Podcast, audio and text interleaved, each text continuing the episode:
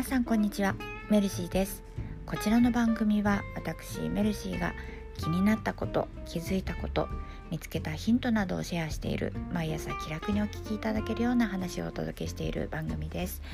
そして私は色が大好きなカラーセラピストですので番組の後半に色メモというコーナーでその日に選んだ色についてその色の効果についても話しております。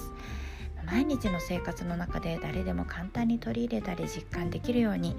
ポイントだけサクッとご案内しておりますのでもしよろしければ最後までお付き合いいただけますと嬉しいです。はい、というわけで早速ですが本日は色で気分転換をする方法について話をしようと思います実はですね昨日昼間の仕事でちょっと辛いことがあったんですよお客様対応ってつくづく難しいよなって、まあ、久しぶりに感じたと同時に、まあ、とっても勉強にもなりました、まあ、何が辛かったのかざっくり言えばお客様の苦言クレームですね。苦言は基本ありがたいことなのでお礼を申し上げましたけれど多分その方は虫の居所も悪かったんだろうなっていうご様子で若干とばっちり送った感じもあったんですよね。そうなるとちょっとブルーな気持ちにもなるわけです。で何か気分転換したいなと思っていたところにパッと思い浮かんだのが赤紫マゼンタという色でした。私の中ではめちゃめちゃ華やかで彩りが強くてもう一点の曇りもないハッピー感を感じる色なんですよね。皆さんがそんな風に感じる色は何色でしょうか？きっと人それぞれ違うと思います。いつもこちらの音声配信ですとかブログなどではカラーセラピーの視点から記憶色について話をしているんですけれど実は色には記憶色の他にも個人的な経験だったり体験が色濃く反映する個別イメージとあと過ごしている国の文化だったりあとは歴史生活環境なんかの影響を受ける文化的歴史的イメージというものもあります。そして今回私が求めていたのは記憶色イメージそして個別イメージかなと思っています。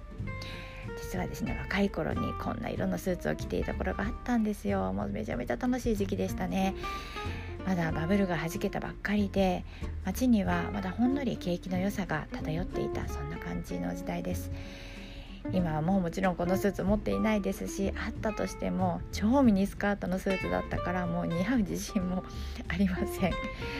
でも懐かしいなって思い出しますそうこの懐かしむことってこう振り返ることなのであまり良くないことのように思われるんですけれど懐かしむことのある人の方が幸福度が高いと言われているんですよね。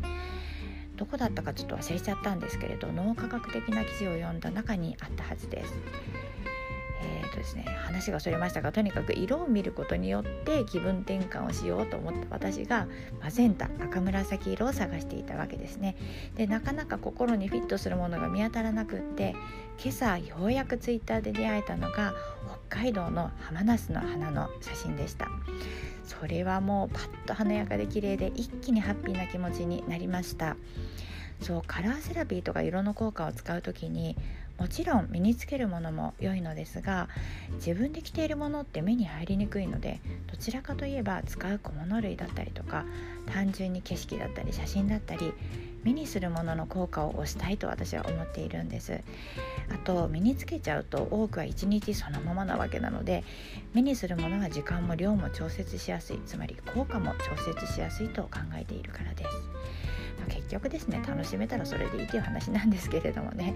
皆さんも是非日常の中で色の効果を感じてみてはいかがでしょうか。は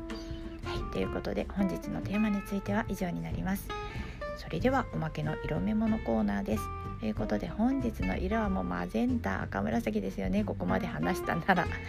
でマゼンタ赤紫色には華やか妖艶自尊心大胆官能的あとはカリスマ性スピリチュアル精神性などの記憶色イメージがあると言われています。ですので感性を磨きたい時ですとか華やかな気持ちになりたい時あとは退屈な日常に変化を与えたい時ストレスから解放されたい時大胆な行動をしたい時こんな時に良い効果がありますよ。皆さんもぜひ色から力をもらって毎日の生活をハッピーに過ごしてくださいね、はい、そんなわけで私はこちらの音声配信だったり Twitter ブログなどで日々発信をしておりますけれどもその活動のコアバリュー基本的な理念信念価値観というのは笑顔で過ごせる健やかな心で過ごせるそんなお手伝いをすることなんです。これを私が大好きな色というものを通して一人でも多くの方へお届けしたくて活動しているわけです。ですのでもしも何かちょっとでもいいなと思えることがあればフォローしていただけると嬉しいです。はいということで皆様本日のご予定はいかがでしょうか？台風の影響が怖い感じですけれど今日も無事に過ごしましょうね。私は午後から病院の定期検診があります。何でもないといいな。ちょっと心配なんですよね。やっぱり自分の体が一番だなと思うので。というわけで今回は以上になります。本日も最後までお聴きくださいましてありがとうございました。また明日もぜひお待ちしております。ご案内はメルシーでした。それではまた。